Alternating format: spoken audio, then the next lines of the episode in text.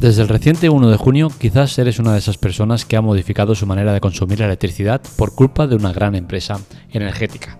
Si es así, primero de todo decir que me apena, que me da mucha pena que pase eso y me da mucha pena porque creo que ninguna empresa eh, más de, esta caraña puede o debería eh, tener el poder de, de cambiar tus rutinas, tu manera de vivir porque el conseguirlo nos hace menos personas, peor personas o personas más manipulables, ¿no? al final eso no me gusta.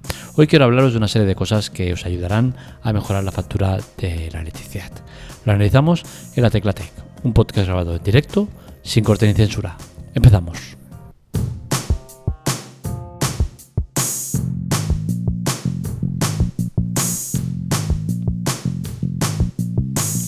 Empezaré diciendo que eres uno más de los que hay que, modifica sus hábitos o sus costumbres por culpa de, las energéticas. No hay que sentir vergüenza ni nada por el estilo. Yo mismo estoy también eh, en ese proceso de cambio, eh, pero bueno, creo que hay una serie de cosas o de pautas que os pueden ayudar mucho en el tema del consumo energético.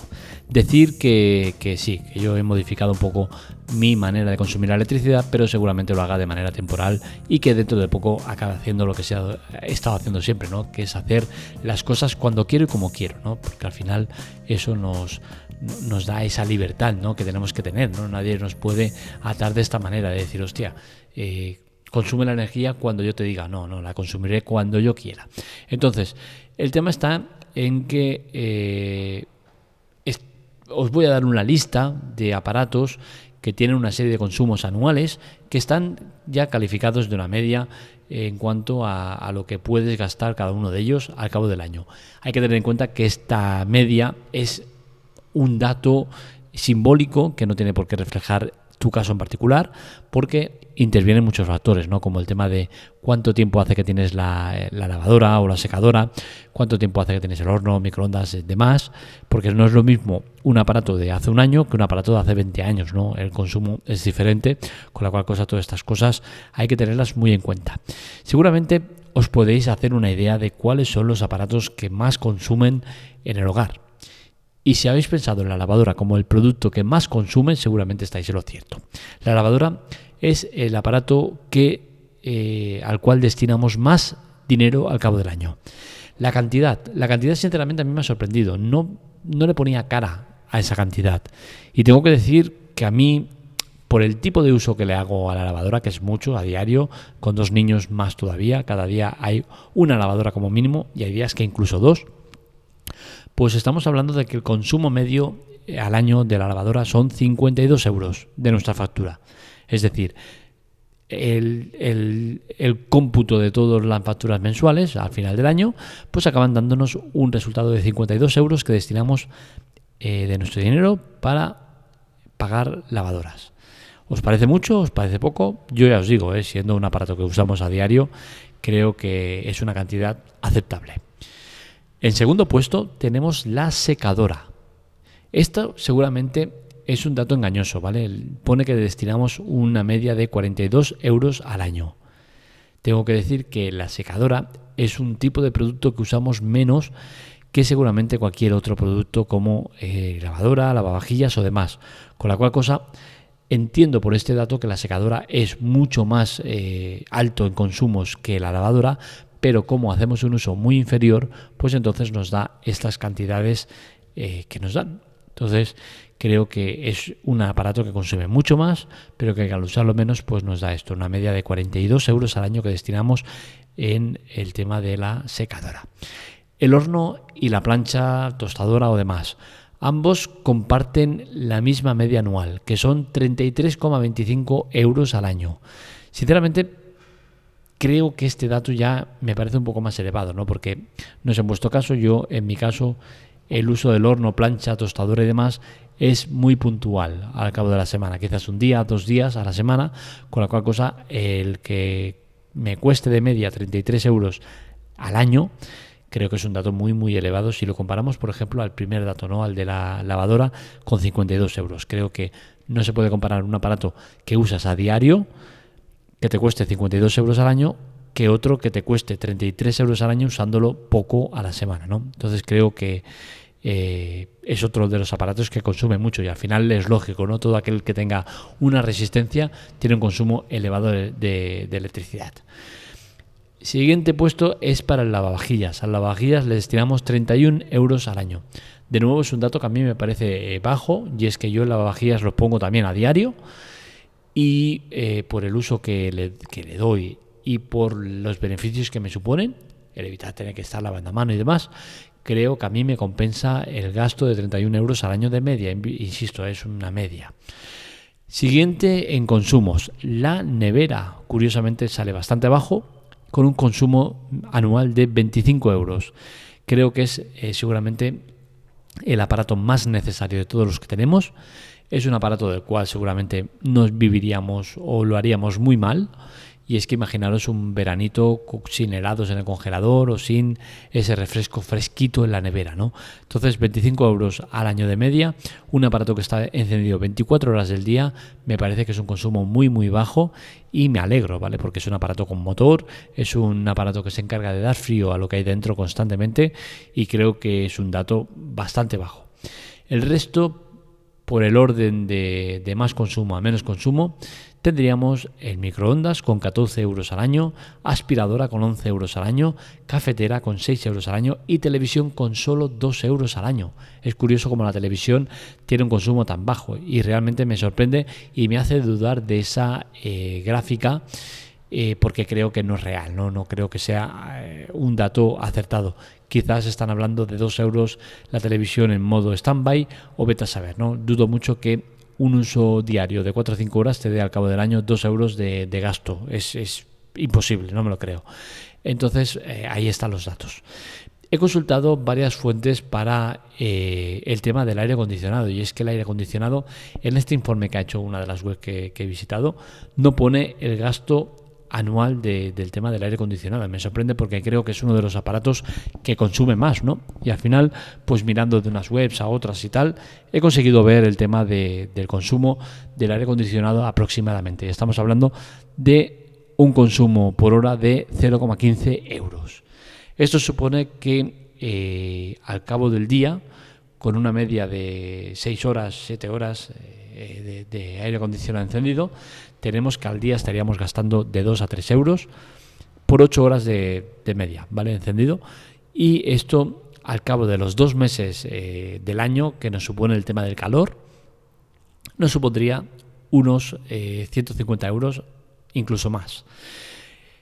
Es una cantidad elevada, estamos hablando de dos meses, eh, no estamos hablando de todo el año, y es que eh, hay hogares que lo usan solo en verano por el tema del aire acondicionado, hay gente que lo usa todo el año con la bomba de calor, eh, yo soy de los que lo usa todo el año, en, invierno bomba de calor y en verano aire acondicionado, pero no soy de ponerlo mucho, con la cual cosa tengo un consumo muy bajo. decir eso, que me parece que es el aparato que más consume, con dos o tres euros al día por 8 horas encendido, dos meses de calor, 150 eh, euros. Es cierto que se pagan gustosamente, ¿vale? A menos yo. Yo soy de, pasar calor y el estar con el aire acondicionado cuando estoy en casa. Si me voy a gastar 80 eh, euros por esos dos meses, que más o menos calculo que debe ser la media, porque no soy de tenerlo 8 horas encendido, eh, pues a mí me compensa, sinceramente. Es mucho dinero, pero el tema es que me ahorra pasar calor. Eh, llegados a este punto, ¿recomiendo soluciones como los enchufes inteligentes? Pues bien, yo no los recomiendo. Y no los recomiendo porque un enchufe eh, supone un gasto alto, ¿vale? No sé cuántos, 20, 30, 40 euros. Con la cual cosa, si buscáis un ahorro a corto plazo, diría que no vale la pena. Es cierto que hay un informe de la OCU que habla de que los aparatos en bajo consumo, es decir, cuando están en stand-by, suponen un gasto anual de entre 40 y 60 euros. Me parece un gasto bastante elevado y creo que si es así, sí que eh, deberíamos optar por el tema de los, de los enchufes inteligentes. Pero al final, estos enchufes inteligentes no eh, nos van a hacer las funciones exactas que queremos. Es decir, si lo, dónde lo vas a poner. Depende de dónde lo pongas, no te sirve. Creo que si vais a usar un, enchufe inteligente, el sitio más eh, inteligente, valga la redundancia, donde ponerlo, sería seguramente en el comedor, donde tengamos la televisión, que seguramente tendremos el router y el vídeo o el TDT enchufados también ahí, o el satélite. Con la cual cosa sacamos varios aparatos eh, en, un mismo enchufe. ¿Y cómo lo usaríamos? Pues yo sinceramente lo pondría, pues yo que sé, si te vas a dormir cada día a las 12 una, pues lo pondría eh, a partir de las 2, de 2 a 8 de la mañana y tenerlo apagado eh, todos los electrónicos, todos los electrodomésticos durante ese tiempo. Esto nos haría un ahorro evidente a cabo del año y creo que sería el sitio más inteligente donde poner este tipo de enchufes.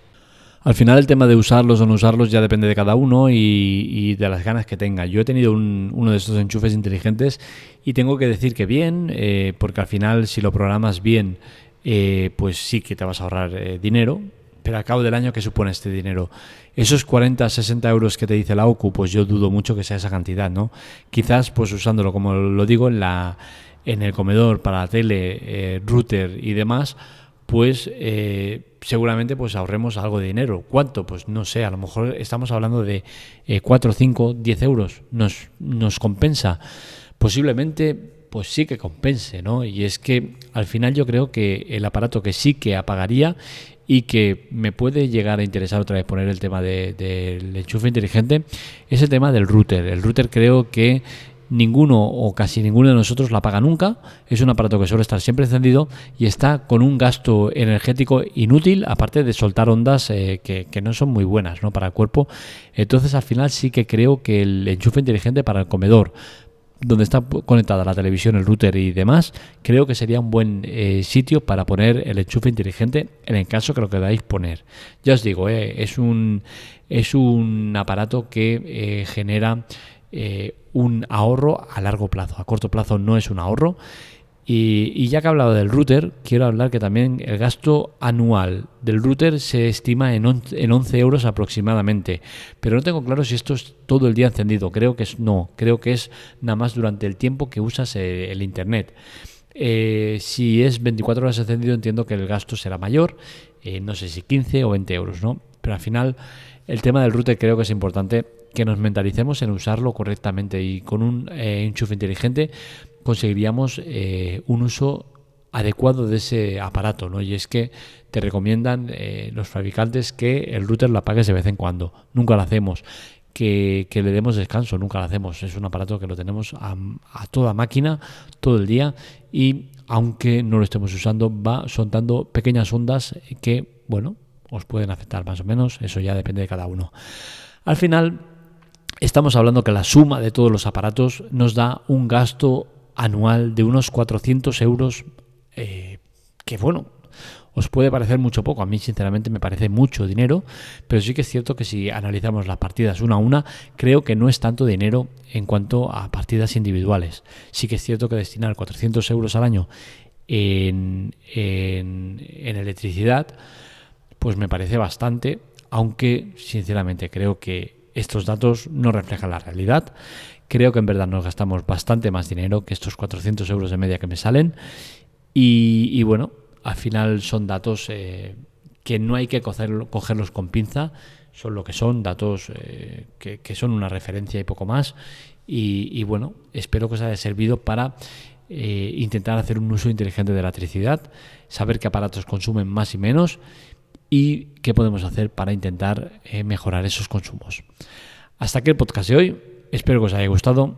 Este y otros artículos los encontráis en la teclatec.com. Recordad que es importante las visitas a la web, es lo que nos dan de comer y lo que nos dan la energía suficiente y necesaria para poder aguantar el día a día con la web, con los podcasts, con las redes sociales, con todo lo que hacemos, muy pocas manos y mucho trabajo.